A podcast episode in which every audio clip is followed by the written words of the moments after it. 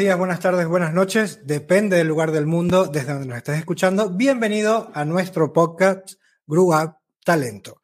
Hoy tenemos otro episodio. El episodio de hoy es muy especial, como, como siempre, porque cada vez que elegimos un episodio es un tema que nos interesa en Grow Up Talento.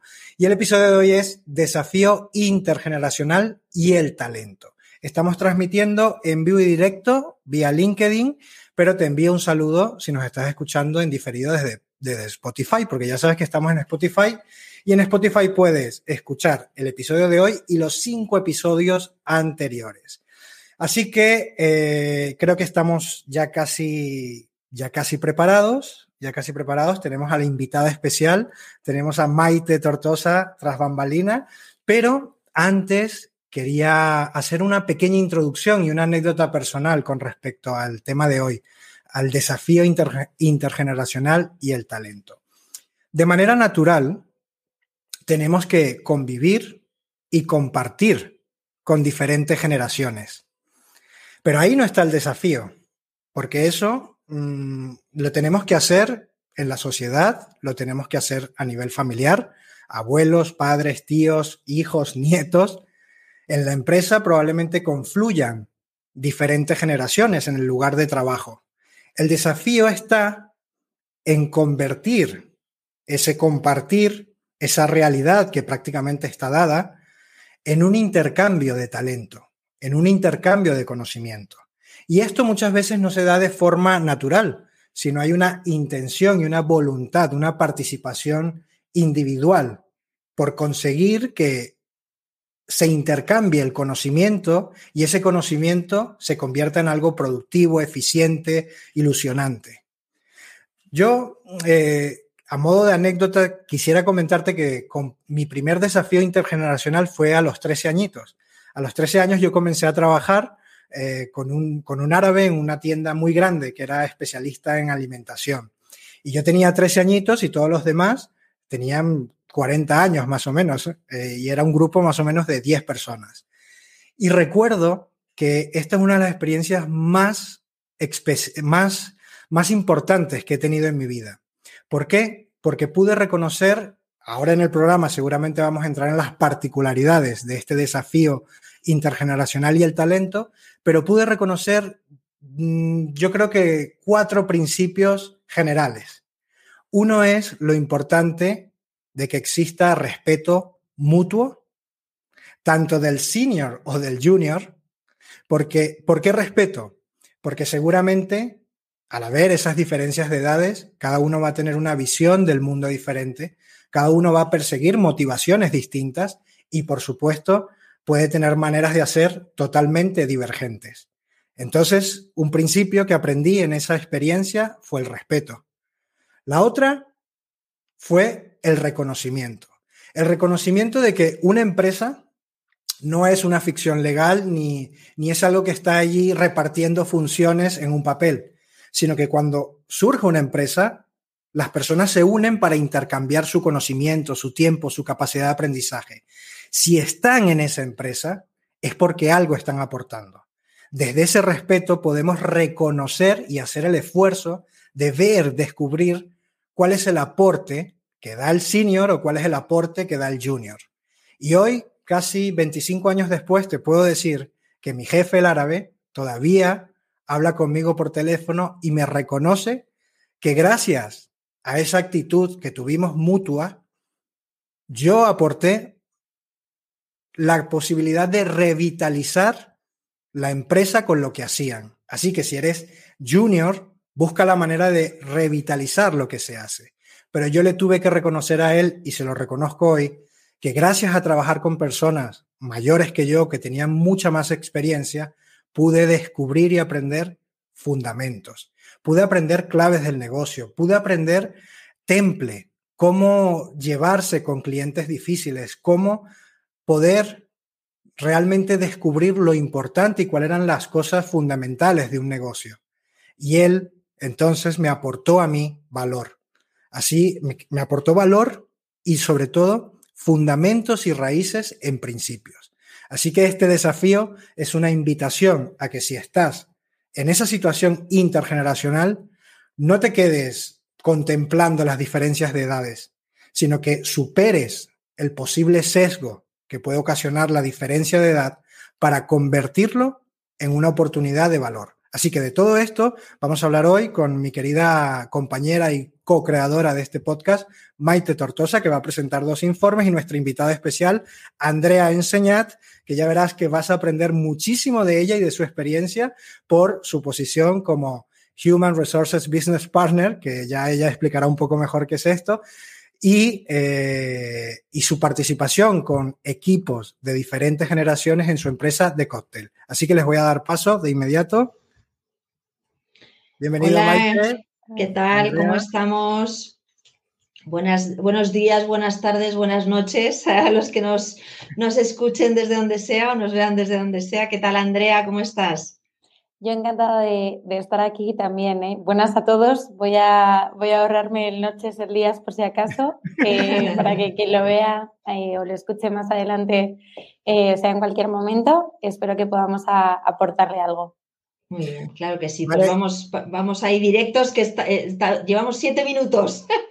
y no podemos... os, dejo y me quedo tras bambalina por si tengo que eh, contestar algún comentario o cualquier cosa. Hasta luego. Perfecto, muy bien, gracias Daniel. Muy bien, pues nada, vamos a strike to the point. vamos a disfrutar de la presencia de, Andrea, vamos a hablar de, ese desafío intergeneracional. Y, sí que me gustaría empezar, Andrea, si te parece, eh, bueno, pues para que te conozcan un poquito más los oyentes y los, y espectadores que nos estén escuchando, pues eh, empezar por ti, ¿no? Y, bueno, eres de Palma, psicóloga de profesión, te has formado, has hecho distintas formaciones y tienes un rol de HR eh, Business Partner, ¿no? Que es, eh, bueno, la verdad es que me encanta ese rol porque yo empecé en ese rol en, Hewlett Packard hace muchísimo tiempo. Y, cuéntanos un poco brevemente, ¿por qué te, quisiste dedicar al mundo empresarial y qué es para ti en The Cocktail eh, tu labor como HR Business Partner? yo, como has dicho, ¿no? Soy de Palma, estudié psicología, estudié psicología porque me gustan las personas y ese era el, el motivo fundamental. Y cuando empecé a trabajar en recursos humanos me di cuenta de que podía impactar a mucha más gente en menos tiempo, igual en un, en un sector concreto que era el negocio, eh, que no estaba tan, tan dicho o tan hecho para, para, la parte de política de personas y tener en el centro a, a los trabajadores por mi experiencia profesional, por donde yo empecé, ¿no? que era una empresa pues, muy tradicional de construcción, que es verdad que a día de hoy eh, tener, una, tener personas dedicadas única y exclusivamente a los empleados es algo muy habitual. ¿no? Y yo creo que, que todos hemos llegado a ver esa importancia, pero en ese momento no, no era tan, tan común. Yo empecé en una empresa muy tradicional y es verdad que me dio la oportunidad, ¿no? De repente, eh, algunas decisiones que tomábamos podían impactar a, cientos de personas, que en aquel momento eran 300. Entonces, la, la verdad es que dije, ¿por qué, ¿por qué, no te estás dedicando a esto, no? Que es mucha más gente en, menos tiempo, en algo en lo, que, en lo que tiene que haber alguien pensándolo, ¿no? Y, y fue, fue esa la decisión. Y en, en The Cocktail es un poco, pues, la continuación de mi, de mi trayectoria profesional, más ya sí en una empresa mucho menos tradicional, eh, de innovación digital, em, que me da la, la, oportunidad de, de impactar en, en, muchas personas pensando en esas políticas y haciendo cómo el negocio eh, se involucra ¿no? con, con, cada una de las personas y con el equipo, que es un poco lo que decía. Eh, lo que decía Daniel, que el intercambio de conocimiento tiene que tener una intención, las empresas, ¿no? Y que si estás en una empresa es porque aportas. Entonces, un poco darle salud de, de, lo que estás aportando en esa empresa y cómo llegas a ese objetivo eh, gracias a todos ¿no? y, que lo hacemos juntos. Hay un aspecto importante, luego lo veremos, pero eh, yo realmente que, que cuando eh, nos conocimos, ¿no? Yo, em, la verdad es que yo me considero muy afortunada porque creo, creo, no sé, me lo tendría que decir otras personas que trabajan conmigo o que me sufren, eh, creo que no tengo estereotipada ni, las, ni, las, ni los sexos, ni las edades, ni las condiciones, ni los puestos, ni, los perfiles, ¿no? Es verdad que me ha costado un tiempo, eh, pero es verdad que yo me siento muy afortunada porque en las empresas donde he estado he podido trabajar, construir desde un rol muy similar al, tuyo, ¿no? Que es más generalista, ¿no? Un HR Business Partner es un rol más generalista que tiene que saber un poco de todo para ser el facilitador. De procesos, pero también desde selección, desde formación, desde desarrollo, desde talento. Eh, el, tener la óptica de trabajar con otros, ¿no? Independientemente, y hoy lo vemos, ¿no? Incluso ya nos un tema de edad que es el que vamos a hablar, sino localización, perfiles, ¿no? O sea, eh, todo se mezcla. Eh, eh, tenemos proyectos compartidos, comerciales, con áreas de operaciones, de producción. eso en tu rol en, en The Cocktail, por ejemplo, sí que lo vives, esa, esa parte colaboradora necesaria para que salgan las cosas adelante, para que salgan los proyectos? Yo lo vivo y creo que tengo mucha suerte porque como nosotros hacemos miles de cosas. O sea, a mí me da la sensación de que, como al final es la transformación digital de otras empresas, eh, un día te pueden estar contando un proyecto chiquitín en una empresa eh, pues más mediana y al día siguiente toda la infraestructura de, una empresa que es internacional, eh, que tiene pues toda esa burocracia que igual no comprendes, ¿no? O que no entiendes. Y yo creo que, que también soy muy afortunada en este sentido, porque cada día aprendo algo nuevo y normalmente aprendo cosas que nunca creí que, sabría, ¿no? O que nunca, nunca me había parado a pensar en, cómo se hacen determinadas cosas y que gracias a mi trabajo sí que lo, sí que lo puedo ver, ¿no? O comprender, eh, que luego hablaremos más, pues eso, ¿no? De, más del, estereotipo de la edad o de, o de las generaciones, pero sí de...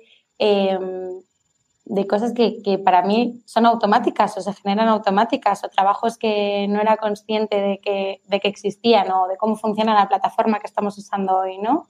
Que son cosas que desde mi, mi formación, que es más eh, pues social y de ciencia de la salud, no creí que aprendería nunca. Bueno, pues para que veas, ¿no? Y por último, para ya empezar con los informes, em, em, ¿por qué nos dijiste que sí, que querías participar en este sexto episodio de, Grow Up, ¿no? que ya llevamos, este es el sexto de, nuestra andadura en, Grow Up para este espacio del, desarrollo de, talento ¿no? y desarrollo de las personas? ¿Por qué nos dijiste que sí? Eh, por dos cosas. Una, porque no se me da muy bien decir que no, es un poco el principal motivo. Qué suerte tenemos entonces.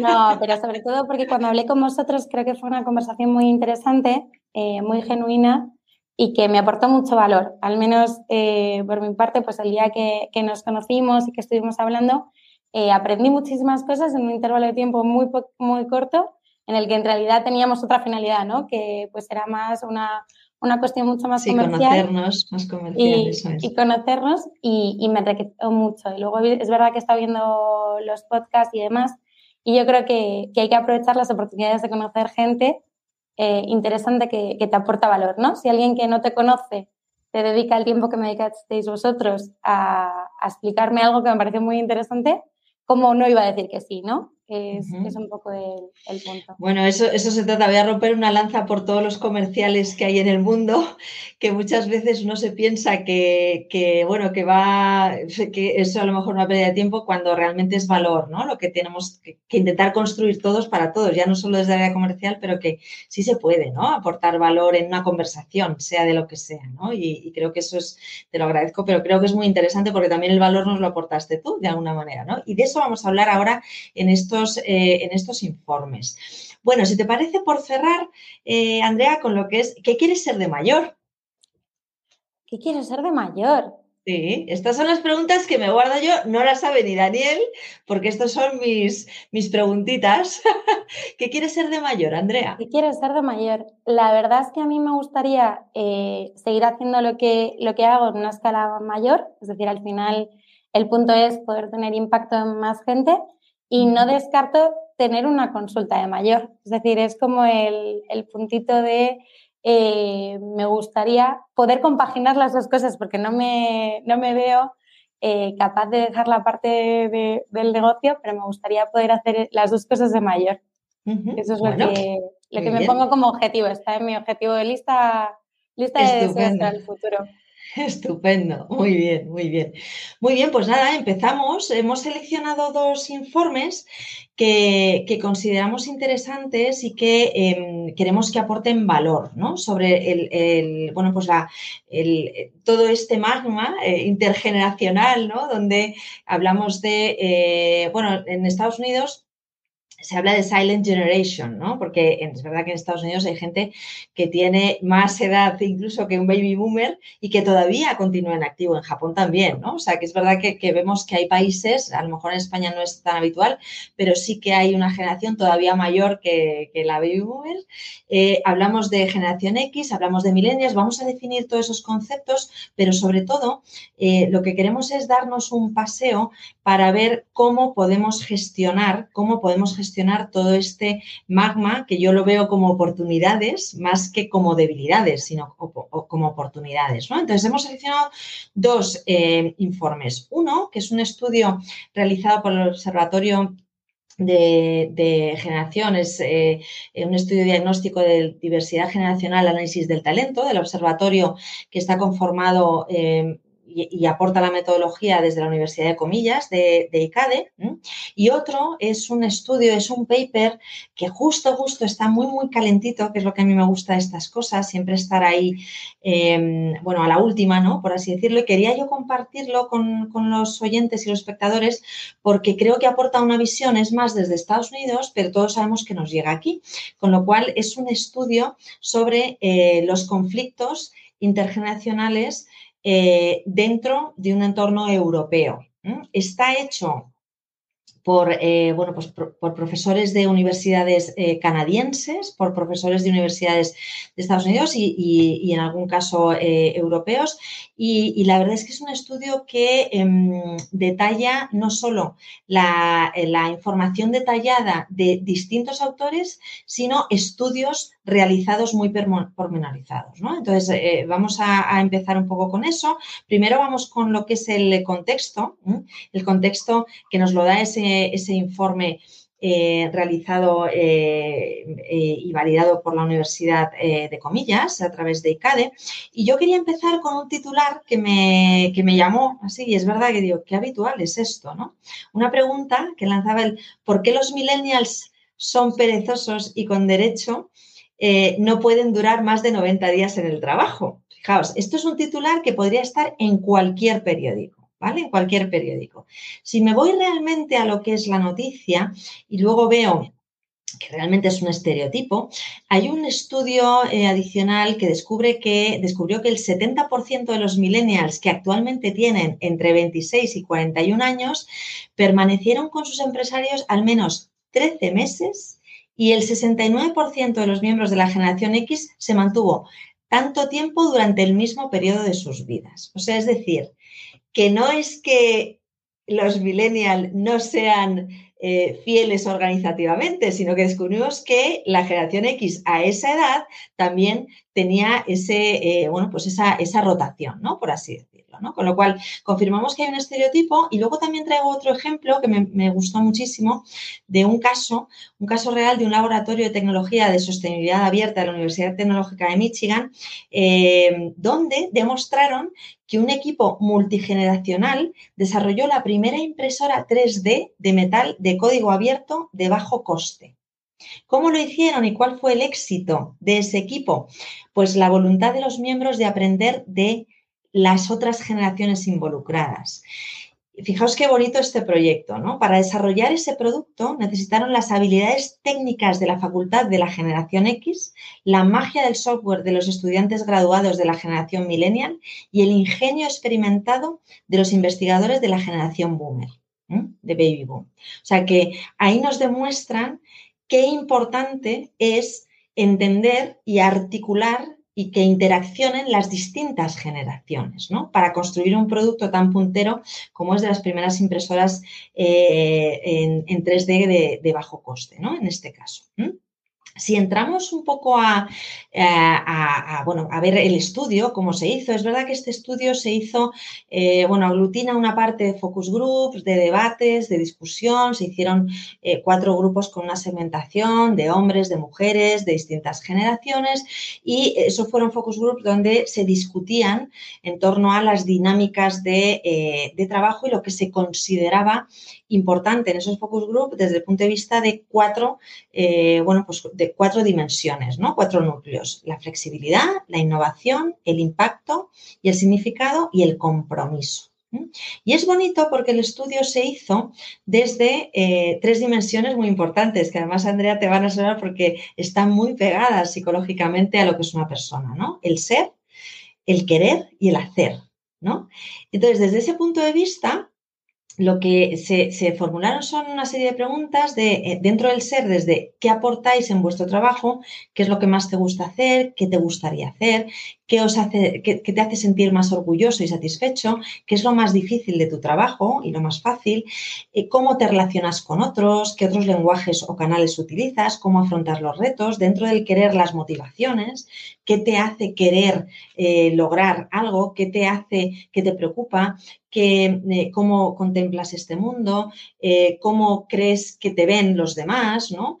cómo mm, encajas en el mundo laboral y desde el hacer, desde esa dimensión del hacer, cómo eh, aportas, cómo resuelves los problemas, qué quieres lograr, qué quieres alcanzar, qué justifica la conducta que tienes, eh, que, tienes que llevar a cabo. Entonces, desde ahí y desde las encuestas que se hicieron, unas 1.600 eh, encuestas en una red de, empresarial, pues lo que se segmenta es los significados de las generaciones, por, una parte, y ahí lo que aporta es determinadas notas que confluyen en función de esas generaciones. Tenemos, por un lado, los baby boomers, que van desde el año 56 hasta los años 70, hasta 1970, son mayores de 50 años, están siendo expulsados del mercado laboral, tienen un difícil retorno al mercado laboral, se alarga la fecha de jubilación y no saben cómo seguir trabajando hasta entonces, que eso es un, problema que tenemos también eh, actualmente, ¿no? Eh, y se consideran que han sido aparcados. Y, de hecho, esto, esto se demuestra con algo muy sencillo. ¿Quién tiene en su empresa un plan de desarrollo para un mayor de 50 años? Hay pocas empresas que tengan planes de desarrollo para mayores de 50 años, ¿no? Entonces, es verdad que, ahí hay evidencias que son incontestables, ¿no? Luego la generación X, que es va desde el año 71 al año 81, es la primera generación mejor formada pero que no ha encontrado recompensa a su carrera profesional. ¿Por qué?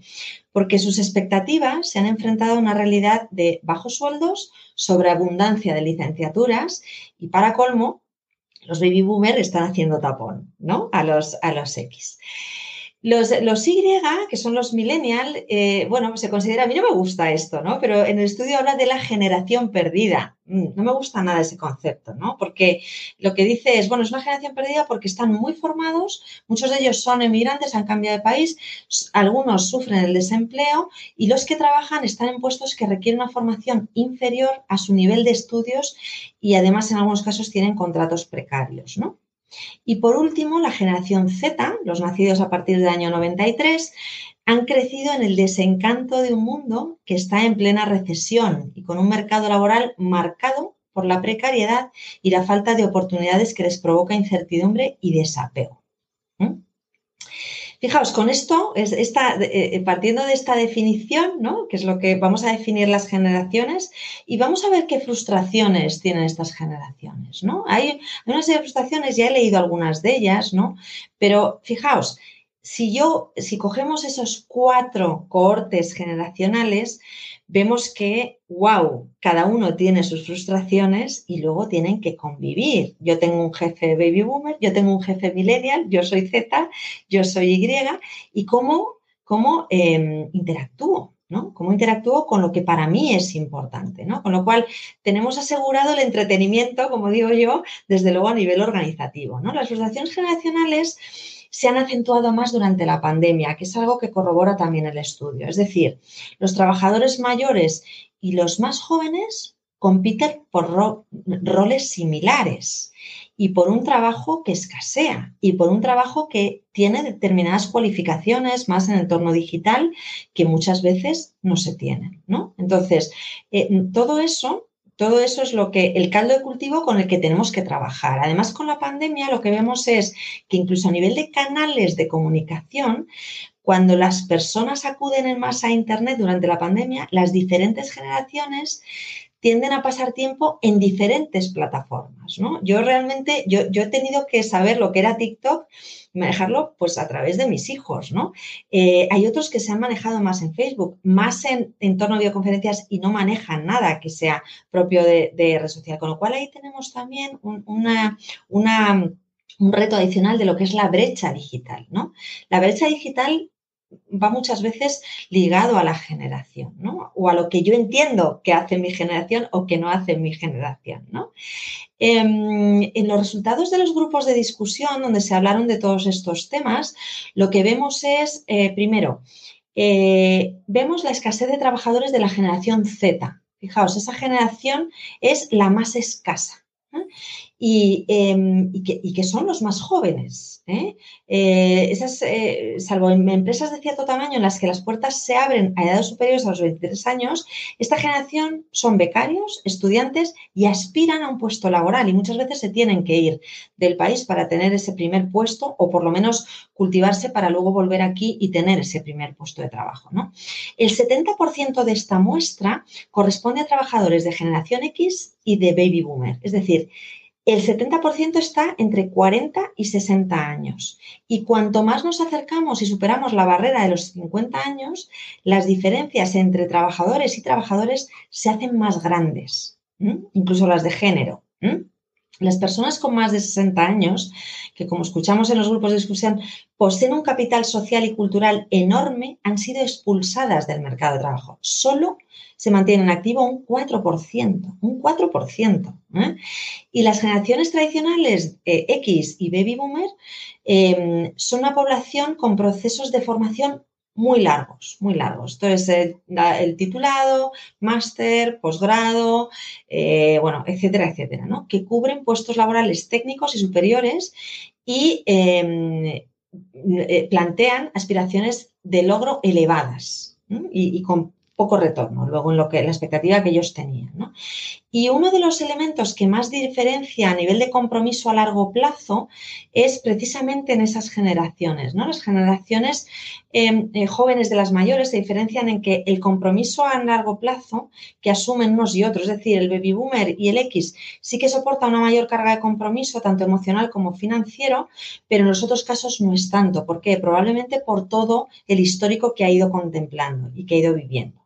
¿Vale? Y hasta aquí esta parte de estudio. Andrea, ¿qué, qué, consideras importante de lo que acabamos de, compartir y desde tu óptica? Yo desde lo que acabas de comentar, al final estábamos hablando, ¿no? De que había una misma rotación a la misma edad entre dos generaciones, ¿no? Entre la millennial y la X.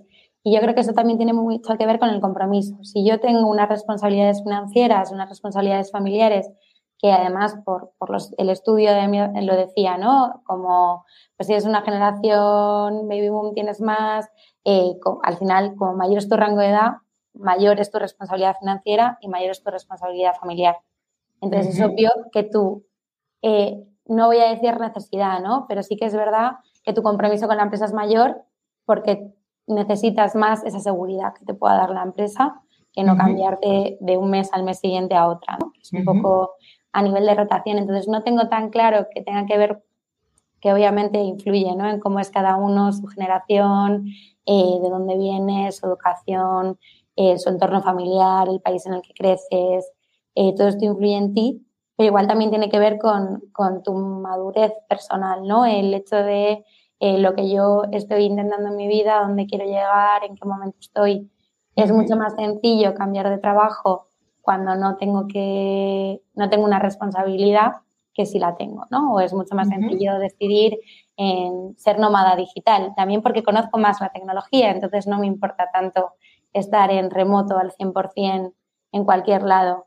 Porque también es verdad que una de las cosas del estudio era em, que las generaciones más jóvenes se ven mucho más a gusto con la videollamada, con, con los chats instantáneos, mientras que a las generaciones pues, más mayores les, les, gusta más llamar por teléfono o el face to face. Entonces es verdad que eso a la hora de moverme me da una facilidad. Si yo conozco las herramientas y no veo la necesidad de estar en una oficina, me es más fácil moverme. Claro, lo que pasa es que ahí el reto es, al final, uno no se queda en una edad, ¿no? O sea, es decir, quizá, claro, este estudio también habla de algo que creo que es muy importante, ¿no? La visión a corto y a largo plazo. Es decir, las, eh, eh, eh, también el estudio lo que aporta es, hay unas generaciones que tienen una visión un poco más a largo plazo, con unas expectativas a largo plazo y hay otras que están más en el corto plazo, que probablemente está algo relacionado con lo que estás comentando tú, ¿no? De la edad que yo tengo, pues claro, cuando yo tengo veintipocos años, ¿no? Cuando tengo, como digo yo con todo el cariño, una edad insultante, pues no me planteo familia, no me planteo eh, eh, no me planteo, mm, bueno, tener más responsabilidades financieras, ¿no? Porque puedo vivir de una manera más flexible, pues puedo, eh, cambiar de, vivienda, puedo cambiar de ubicación, ¿no? Como los nómadas digitales, como, como dices, ¿no? bueno, al final yo muchas veces el mito del nómada digital, digo, me gustaría a mí que alguna empresa me diera algún paper, me diera exactamente en porcentaje qué representan del PIB de, de, cualquier país, ¿no? Porque me parece a mí que es más el ruido que las nueces. Yo creo, que también, ¿eh? conozco mucha gente que dijo que quería ser nómada digital, eh, amigos, ¿eh? eso es a nivel totalmente personal, que se fueron y a los tres meses volvieron. Porque esto no es tan divertido. Por qué, ¿Por qué, crees que eso sucede? ¿Volvieron a un entorno corporativo o volvieron a trabajar como freelance aquí a España? Volvieron a trabajar como freelance a España. A España. O sea, que, hay algo hay ahí, ¿no? O sea, hay también indicadores, porque eso sí que, eh, hombre, los nómadas digitales yo creo que están más dentro de una generación, ¿no? O sea, yo ahora mismo sí que me podría echar la mochila a la espalda, pero, pero es verdad que, como tú bien dices, Andrea, hay determinadas raíces que, en este momento vital me impiden, ¿no? Eh, hacerlo.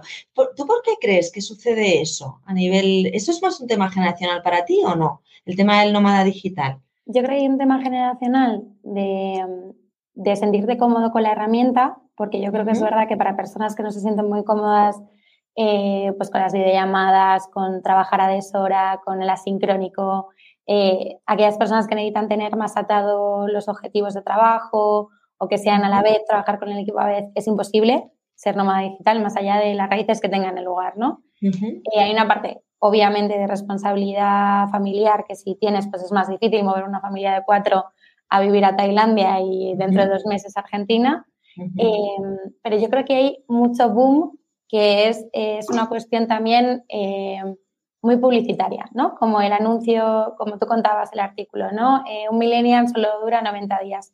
Yo creo una parte generacional eh, que es publicidad, que es una cuestión de eh, poner títulos y, y de poder sacar de los estereotipos un anuncio o una venta o una cosa que es totalmente publicitaria. Y luego es verdad que, oye, que teniendo la posibilidad, ¿quién no quiere ponerse una maleta y, conocer todo el mundo, no? Entonces, para las personas que son más aventureras, la posibilidad del teletrabajo eh, es algo gracioso. Bueno, bueno, sí, sí, claro, absolutamente, ¿no? Es un buen punto. Bueno, y además con lo del COVID, ¿no? Como decía antes, lo hemos visto, ¿no? O sea, es decir, esto nos ha facultado que, bueno, nosotros porque en, en YouCoach somos online puros desde siempre, ¿no? Y entonces es verdad que, siempre hemos eh, trabajado así, pero es verdad que hoy, post-COVID, pues bueno, ya es, es, un canal más habitual, ¿no? Yo creo que seas de la generación que te, seas, porque nos hemos tenido que adaptar un poco. A Otra cosa es que lo prefieras, ¿no? Que, que viene después, ¿no? El, que prefieras o no, o, lo vives más o menos bien, ¿no? Sí, o sea, yo creo que todo el mundo se ha adaptado mucho, eh, forzado o no forzado, pero todo el mundo ha aprendido a sentirse más cómodo. Eh, y luego, pues yo la primera, o sea, yo soy de una generación que debería querer ponerme la mochila y decirte que quiero ser nómada digital. Y, yo me mudé a Madrid porque quería ir a la oficina, porque, porque de verdad me gustan las oficinas y está fuera de este estudio, porque yo debería estar diciendo todo lo contrario, ¿no? Y me gusta más el, el cara a cara. Yo creo que depende mucho de cada uno y de cómo lo lleva, pero es verdad que mm. pienso que todo el mundo se, se ha acostumbrado. Yo tengo mm. un, un, ejemplo familiar, ¿eh? Mi madre es, es funcionaria, eh, tiene 64 años y, creo que lo peor que le ha pasado de la pandemia ha sido tener que adaptarse a las videollamadas. Fíjate. Yo creo que ese es el punto más, más doloroso para ella ha sido eso. Y no porque no lo sepa usar, sino porque le es incómodo. Cree que pierde mucha información, que, realmente en el café te explican muchas cosas que no, me están explicando a lo largo del día. Y que además, pues eso, tiene esa edad que es la que tú decías, ¿no? Que, que ella está un poco expulsada de, esos planes de carrera mm. eh, dentro de, su trabajo. Mm, mm. Muy bueno el ejemplo. Yo, yo siempre, bueno, como mi primer ejemplo es mi madre, siempre lo digo, digo, mi madre esto eh, realmente como es una de las mayores tuiteras que existen, tiene 82 años y sigue tuiteando y comparte YouTube y de todo, pues la verdad es que en su caso, pues bueno, ha, seguido fomentando los canales, ¿no? O sea, eso también demuestra, porque digo, estamos rompiendo tú y yo estereotipos en este momento, ¿no? Con esos ejemplos, ¿no? Y Más allá de, todo, y, creo que también es algo muy importante, ¿no? A, realizar. Eh, bueno, sí, sí, sí, Al final, el estudio decía ¿no? que una generación son aquellos que comparten los mismos valores y que han vivido los mismos hitos, ¿no? que es lo que te lleva a tus valores fundamentales. Y eso, y eso al final, las edades que comprende o cómo lo pone, eh, pues no tienen por qué ser así. Yo creo que al final la diversidad es más amplia y la empatía viene de eso, ¿no? Si yo, pues yo te conozco, Maite, y sé cosas de ti que, son que es importante para ti, y pues entonces igual un día que no estás de tan buen humor o que tenemos un conflicto, empatizo más contigo y, sé lo que tú necesitas, ¿no? Que parte más de allí que no de, fíjate, claro, Fíjate que justo el estudio, el, segundo estudio que vamos a compartir ahora es este donde eh, traes muy bien la parte de eh, qué es lo común a una generación, ¿no? Que, habla de, en, este estudio que a mí la verdad es que me, me gustó muchísimo ¿eh? y además ahí tengo una cantidad de literatura. Eh, bueno, recuerdo a los oyentes o a los espectadores que estamos armando bueno, pues una, una, página, una landing donde se podrán descargar los, los, estudios con, bueno, con los resúmenes hechos por nuestra parte y demás, que es un trabajazo, ¿no? Pero que sí que lo vamos a hacer y lo vamos a poner a disposición en breve, ¿no? Después de, Semana Santa. Y, es verdad que este estudio también es, eh, tiene un montón de información muy valiosa. Es de marzo del 2022, como decía yo. Eh, está hecho por investigadores, ¿no? Por varios autores. No voy a pararme en cada uno porque son cantidad de ellos. Tiene una bibliografía de cuatro páginas, o sea que es impresionante. Y al final lo que dice es, los conflictos reales intergeneracionales eh, están basados en valores, en comportamientos y en la identidad.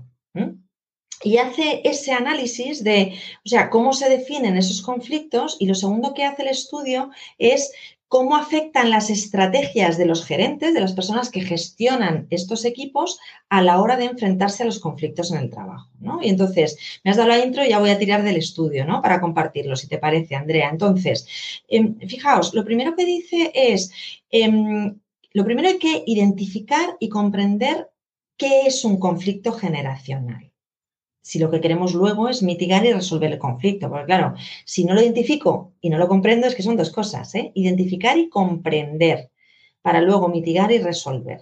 ¿Vale? Entonces, eh, ¿cómo se hace esto? Las, em, lo que va el estudio aportando es, oye, las diferencias en las preferencias de comunicación, por ejemplo, antes lo decías, Andrea, el uso de la tecnología frente a una reunión face to face, cara a cara, los valores o las actitudes del trabajo, una perspectiva centrada en el trabajo frente a una perspectiva de balance entre tu vida personal y, profesional o las aspiraciones profesionales, las oportunidades de avanzar frente al deseo para marcar la diferencia y además el poder y la influencia entre las generaciones es lo que marcan las diferencias entre las generaciones, ¿vale? Aquí, insisto, no está diciendo que uno sea mejor que otro, sino que estas diferencias son las que marcan esos cohortes generacionales. Y nos empieza hablando de, en el caso de los baby boomers, em, tienen la mayoría de las posiciones de liderazgo que les dan la mayor parte del poder en las empresas. Esto es así, ¿eh? esto es así, en Estados Unidos y aquí, sigue siendo así, ¿vale? Entonces, los baby boomers representan alrededor del 29%. Eh, en Estados Unidos, no, he sacado el dato aquí actualizado, pero en Estados Unidos, para que os hagáis una idea, el 44,6 millones de la fuerza laboral actual de Estados Unidos lo representan esta generación, ¿vale? Son considerados optimistas, trabajadores y con un espíritu competitivo.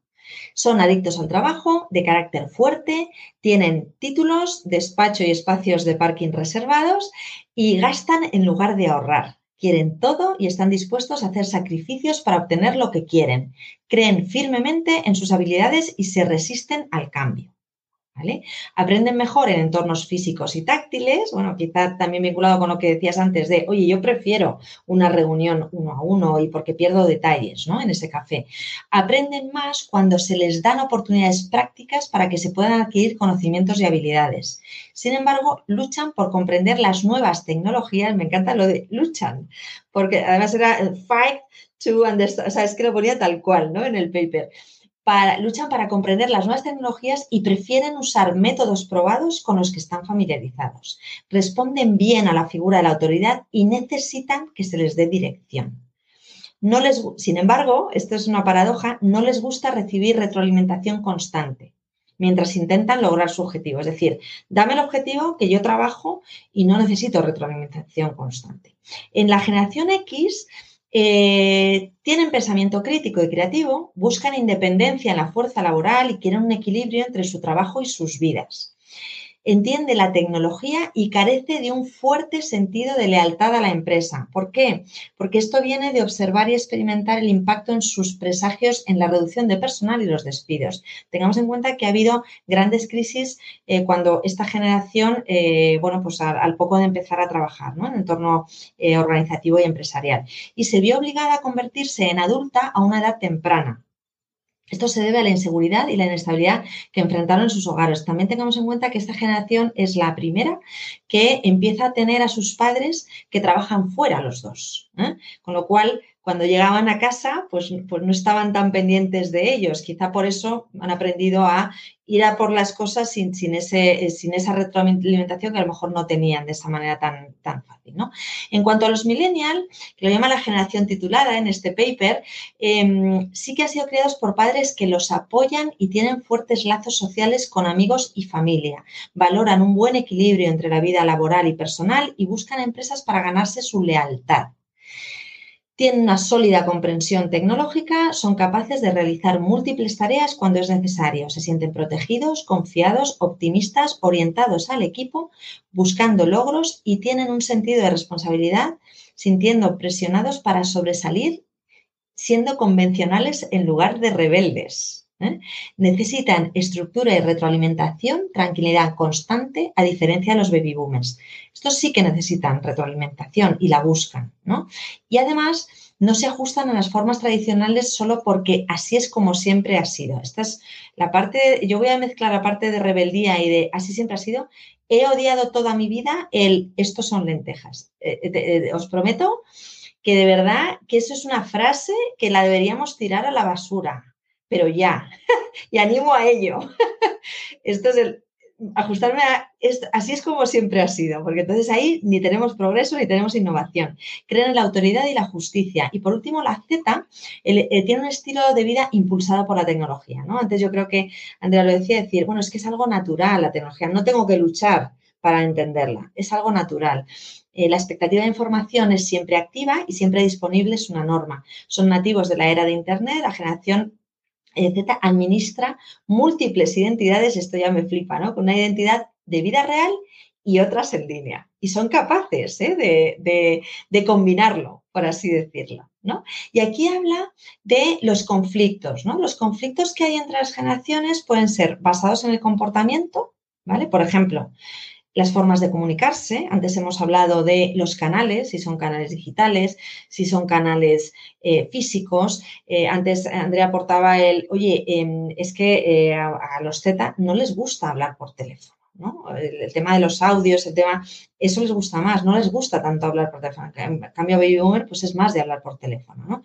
Luego también tienen la expectativa de la retroalimentación, ¿no? Desde el punto de vista del conflicto basado en el comportamiento. Pues hombre, no es lo mismo si yo tengo en el equipo varios boomers que no necesitan ese feedback continuo, así tengo eh, gente de generación X, de Z, perdón, que sí que aceptan y necesitan precisamente eh, esa retroalimentación regular, ¿no?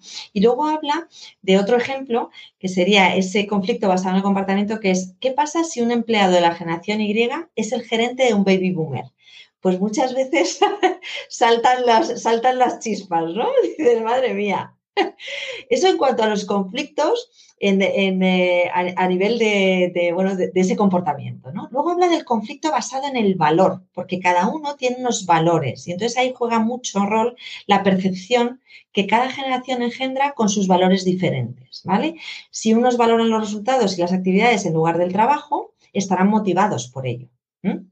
Entonces, el baby boomer, pues que valora mucho esos Em, esos, eh, eh, esos medios extrínsecos, las promociones, los títulos, la oficina en la esquina, el espacio reservado de aparcamiento, el X que valora intrínsecamente porque tiene esa desconfianza, esa cierta deslealtad y lo que valora es la independencia laboral, el logro de un buen equilibrio entre su vida eh, laboral y personal eh, los millennials que valoran medios extrínsecos e intrínsecos porque valoran el logro personal, el equilibrio entre la vida laboral y personal, el uso de la tecnología para encontrar nuevas eficiencias y que hagan el trabajo más rápido, más cómodo, más sencillo.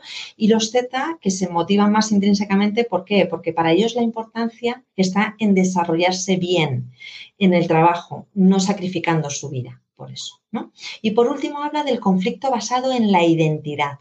La identidad es querer pertenecer a un grupo Em, o al compararse con otros grupos. Esto yo muchas veces lo pensaba, esto es como cuando tú eres de, eh, tú eres merengue, tú eres del Real Madrid o eres del Atleti, pues es la identidad, ¿no? También pasa que muchas veces te identificas más con una generación, ¿no?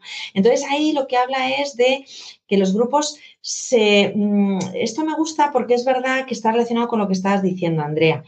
Los grupos se forman desde las personas, no desde las generaciones. Otra cosa es que yo compre el gorro de ser X, como es mi caso, y entonces me ponga el gorro y entonces vaya eh, eh, como a Dalí de la generación X por el hecho de que está estoy dentro del cohorte de la generación X, ¿no? Pero es verdad que en la identidad uno busca más afinidades eh, personales, ¿no? En, en este caso.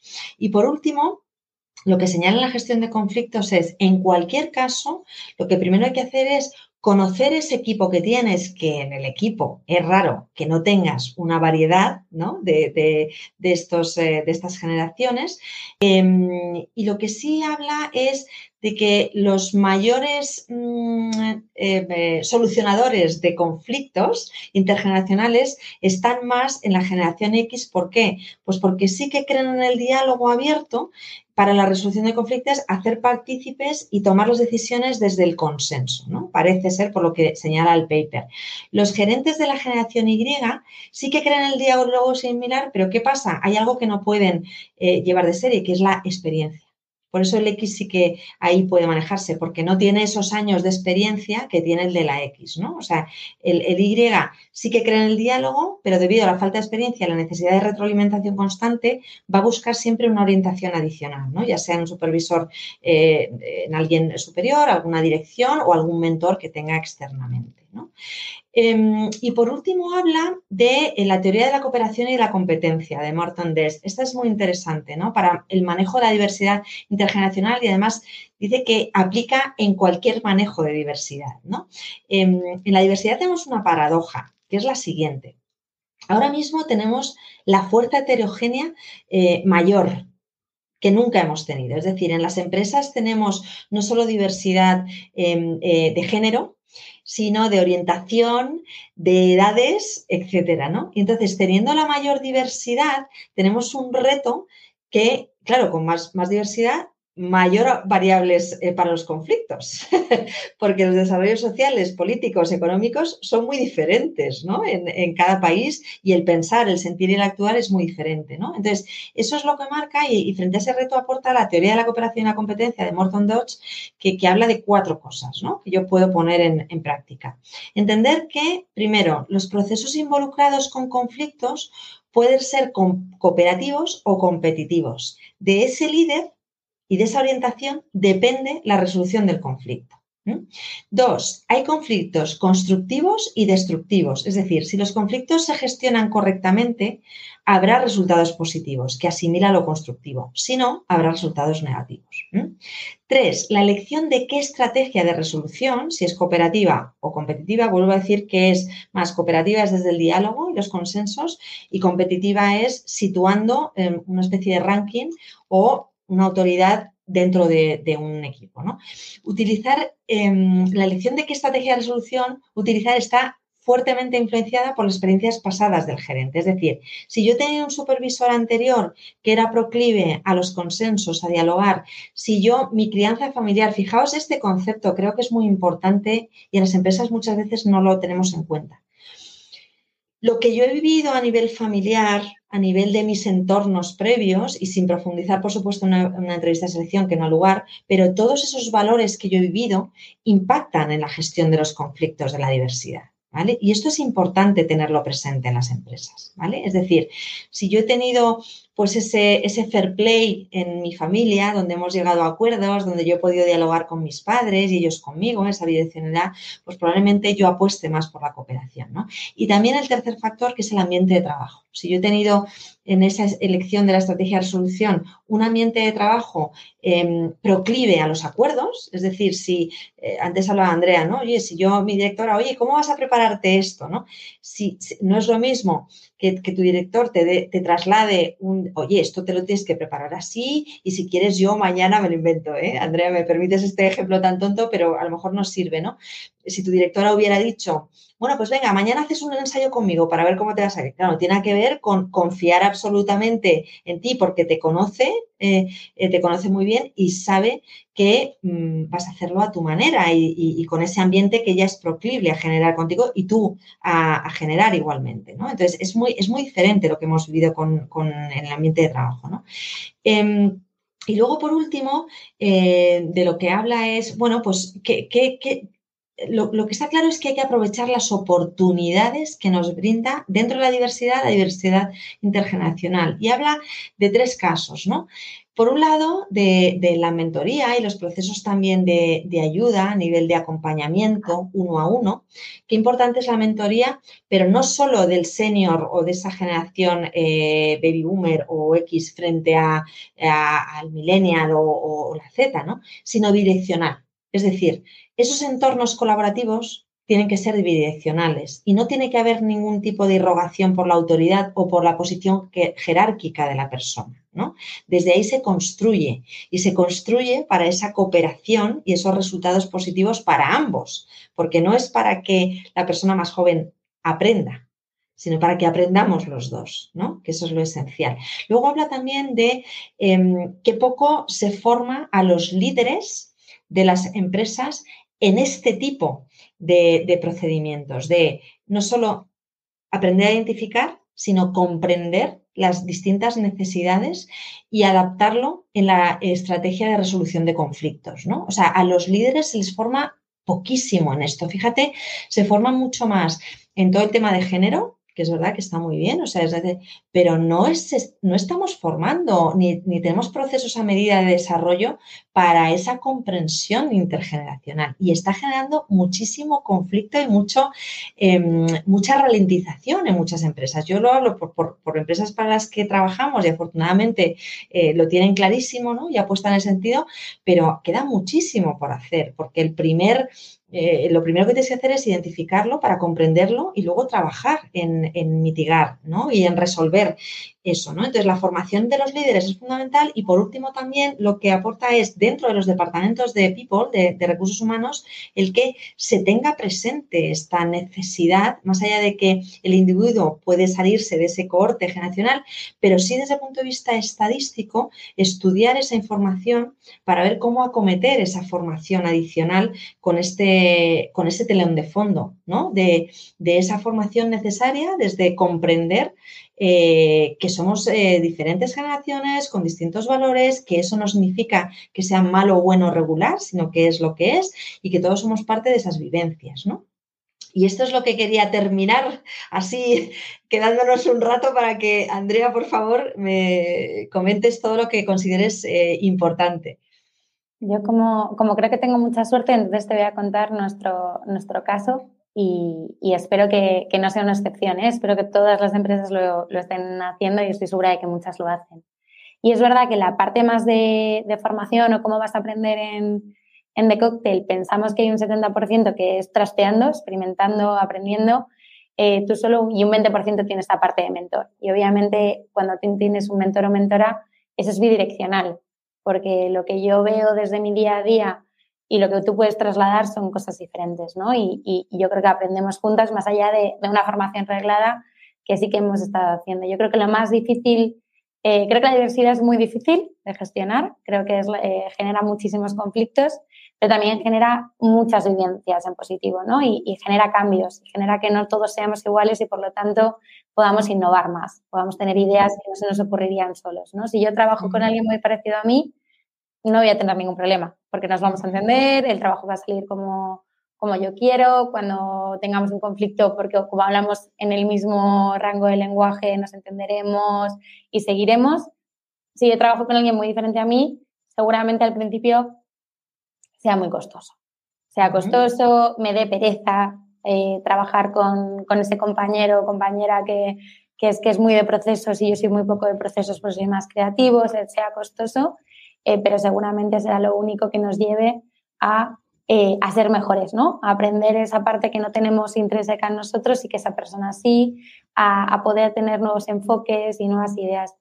Nosotros tenemos un, plan formal de, reskilling con, un grupo concreto que es en Salesforce y además hemos ido em, adheriendo también en data, en ingeniería. Tenemos personas que, nos han ayudado con, esa transformación, ¿no? Eh, personas que igual tenían mucha experiencia en otro sector y que han querido probar en, nuestro sector y, ponerse. Y es verdad que, que traen esas ganas de es la primera vez que toco esta herramienta que traen las mismas ganas que cualquiera que, sale de la universidad, que como decía un poco Daniel, ¿no? Su primer trabajo, que tú traes la innovación, pero es que también traen consigo muchísimas otras cosas. Traen eh, pues ese bagaje de empresa, esos procesos, eh, poder tener más temblanza seguramente en conflictos con cliente, en momentos de, estrés, en poder poner un poco más de, relatividad en lo que está sucediendo.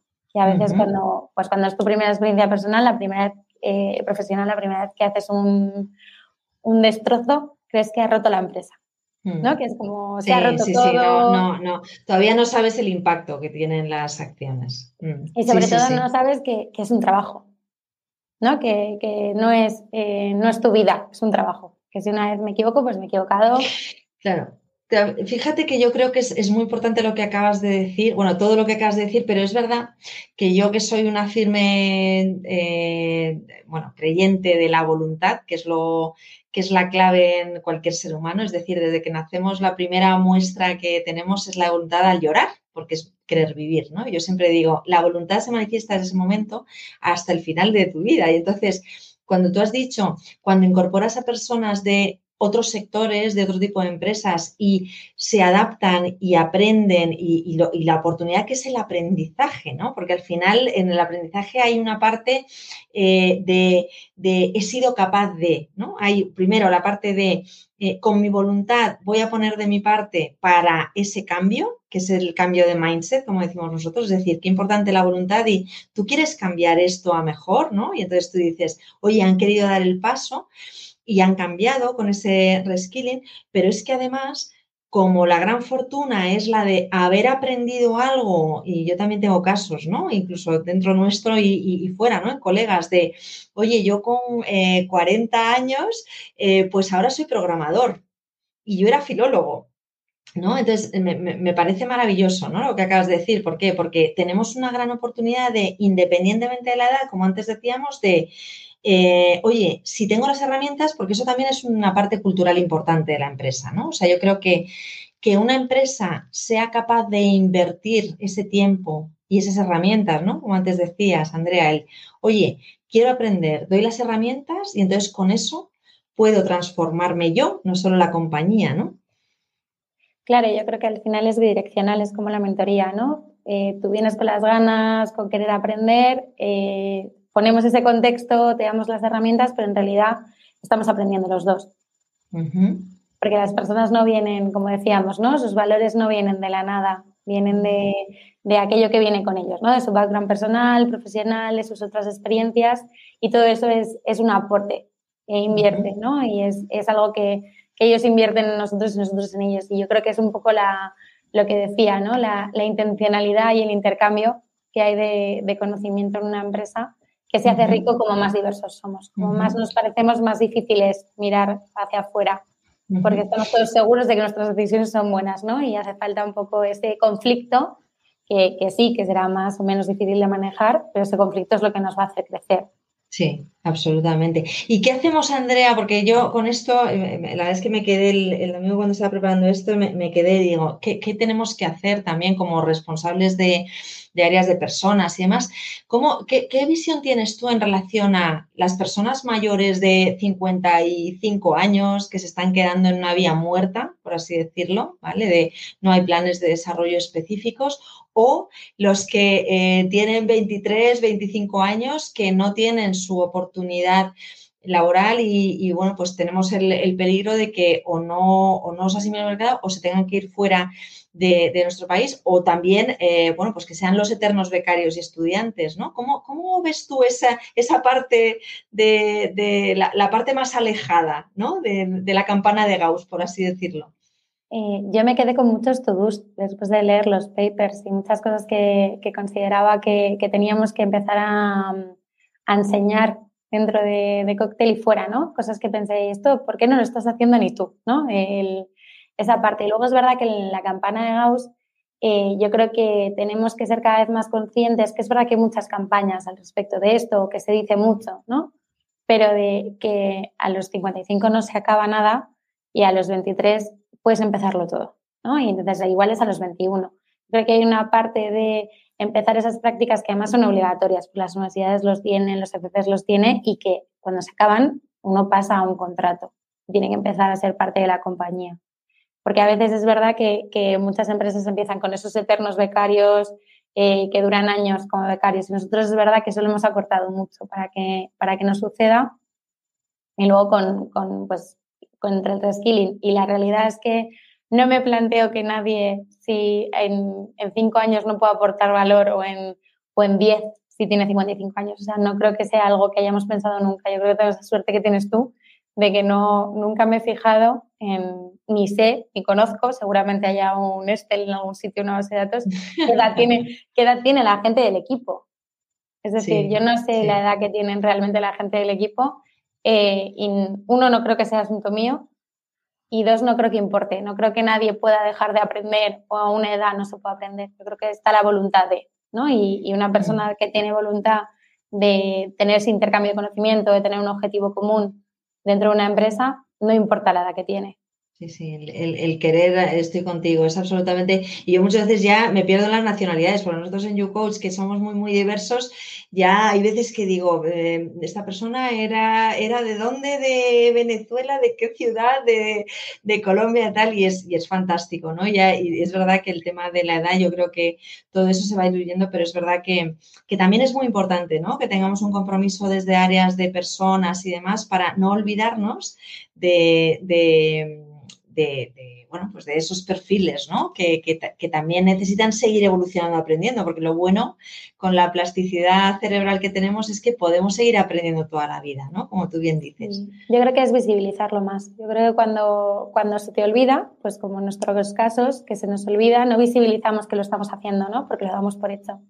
Y yo creo que cuando, cuando tú ves que hay otras empresas que lo hacen, conoces que esos programas existen, entonces piensas, uy, ¿por qué no lo estoy haciendo yo? ¿no? Como cuando lees el paper y piensas, ¿y esta formación directamente en intergeneracionalidad, por qué no la estoy haciendo y estoy haciendo muchas de diversidad y, no está concreta? ¿no? Y yo creo que ese es el mismo punto, poder ponerte en ese lado y decir, oye, pues si yo lo estoy haciendo y a mí se me ha olvidado, voy a usar esos datos para que a otro empiece a olvidarse de, cuál es ese punto de edad, porque te diré que, vamos, que las personas que tenemos aquí que han empezado a hacer relativamente poco a, a programar y que, y que no son millennials y que son de otra generación, mm, lo están haciendo estupendamente bien. O sea que no, y tienen esa identidad común. Yo creo que al final no, no tendremos el gorrito todos de nuestra generación, pero sí, que tenemos la identidad común de, de, ese objetivo que tenemos juntos. Sí, sí, sí. Fíjate, yo, yo, me acuerdo cuando empecé con la startup que todo el mundo me miraba como diciendo, ¿y esta dónde lleva las zapatillas? ¿no? yo, yo la verdad es que no, yo, yo, yo Pero, pero es verdad, eso es la parte, ¿no? desde el ejemplo, como tú bien dices, ¿no? Dando, dando el ejemplo y, y, dando las herramientas y apostando por estas cosas y sobre todo teniendo la inquietud, ¿no? Como tú bien has hecho y por eso también te invitamos nosotros, ¿no? Porque sabíamos que eres una persona inquieta despierta, que, absorbe eh, conocimiento y experiencia y que seguramente que el paper pues, te iba a levantar muchas, muchas cositas ¿no? en, tu cabeza como para seguir haciéndolas en, en The Cocktail.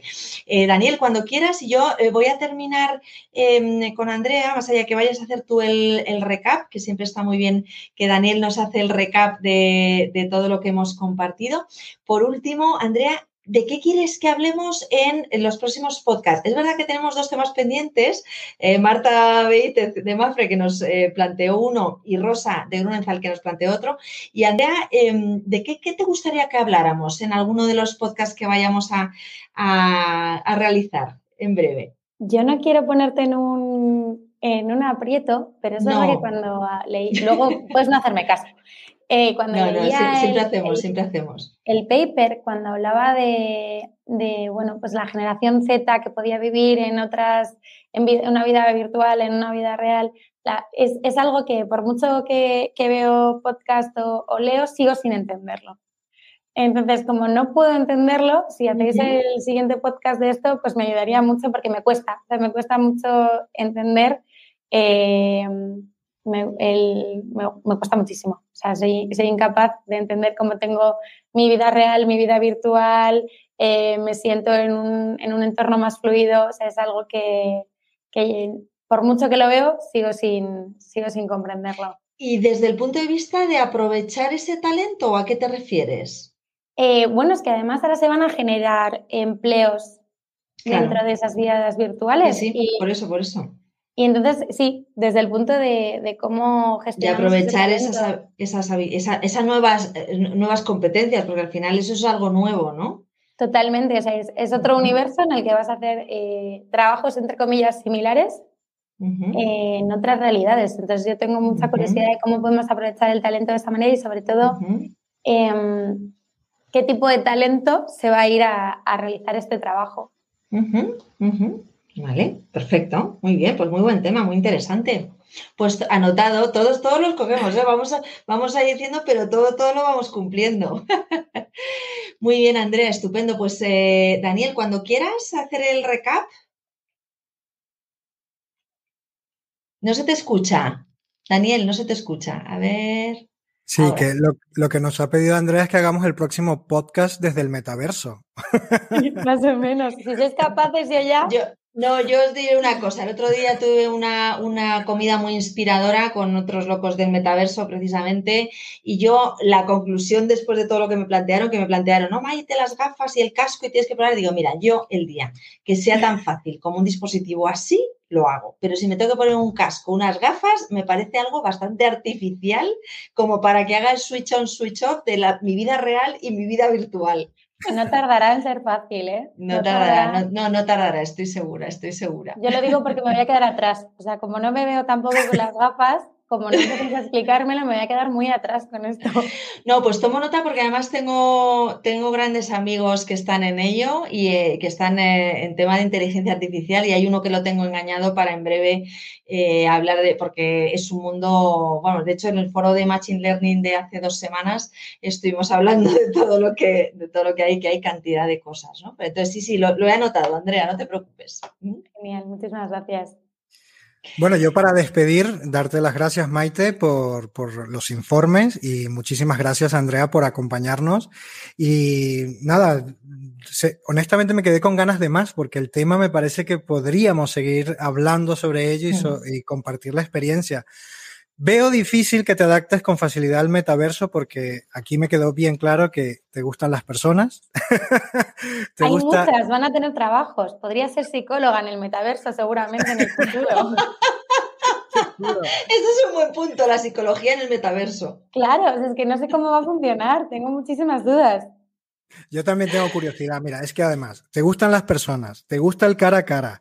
Eh, dices que aunque podría ser nómada digital, prefieres eso, prefieres las oficinas, prefieres estar en el cara a cara. Algo que me quedo con lo que dijiste es que la diversidad generacional es mucho más amplia que una edad, es mucho más amplia que un hito. Ahora diría es mucho más amplia que en el metaver, en el metaverso en el que nazcas, sino que tiene que ver con valores compartidos y con formas de sentir y ver el mundo. Que esa diversidad es una oportunidad y algo que me ha encantado es que dices, con 55 años no se acaba nada y con 23 años puedes empezarlo todo. Y además, eh, que no sabes la edad de tu equipo porque no importa si hay voluntad de aprender. Así que con esto me quedo y creo que con esa esencia es con la que tenemos que enfrentar la diversidad como una oportunidad y siempre buscando aprender y poner todo en común. Así que nada, muchísimas gracias. Me despido, despido a los oyentes que están en LinkedIn, a los que están en Spotify y recuerden que pronto lanzaremos nuestra landing page donde vamos a centralizar los recursos para que puedan disponer de todos estos videos y de los informes que haremos los resúmenes adecuados. Así que no sé si sí, añadir algo más. No, no, que los compartiremos, que en Grow Up Talento esto ha nacido para quedarse, porque te acuerdas, Daniel, cuando empezamos que estábamos un poco más pero realmente, bueno, lo que queríamos era aportar valor desde el punto de vista de la formación, del desarrollo, de que nosotros apostamos por el talento personalizado y que hay que entenderlo así, ¿no? Desde esas voluntades de querer cambiar y aprender. Y, bueno, que muchas gracias Daniel, muchas gracias Andrea. Ha sido un placer tener una persona tan joven con nosotros y con tanto recorrido y con tanto valor, ¿vale? A mí, a mí es que me encanta, pero yo siempre he tenido la suerte de rodearme de, gente con mucho talento sin fijarme en la edad y yo creo que, Andrea es un, es un gusto que hayas estado con nosotros eh, y también que nos aportes esa visión, ¿no? Y esa, y esa frescura que es tan necesaria para seguir construyendo los mejores eh, los mejores facilitadores eh, dentro del área de people, de, recursos humanos, que al final eh, son tan necesarios para esa visión muy cross y muy abierta y muy de compartir conocimiento para seguir progresando y evolucionando. Así que te doy las gracias, Andrea, por ello. Gracias a vosotros por invitarme y por todos los to-dos y todas las curiosidades que me llevo, que, al final eso es mucho aprendizaje y, y es muy enriquecedor. Así que muchísimas gracias. Pues así, así nos despedimos. Muchísimas gracias y nos vemos en el próximo episodio. Hasta luego. Hasta la próxima.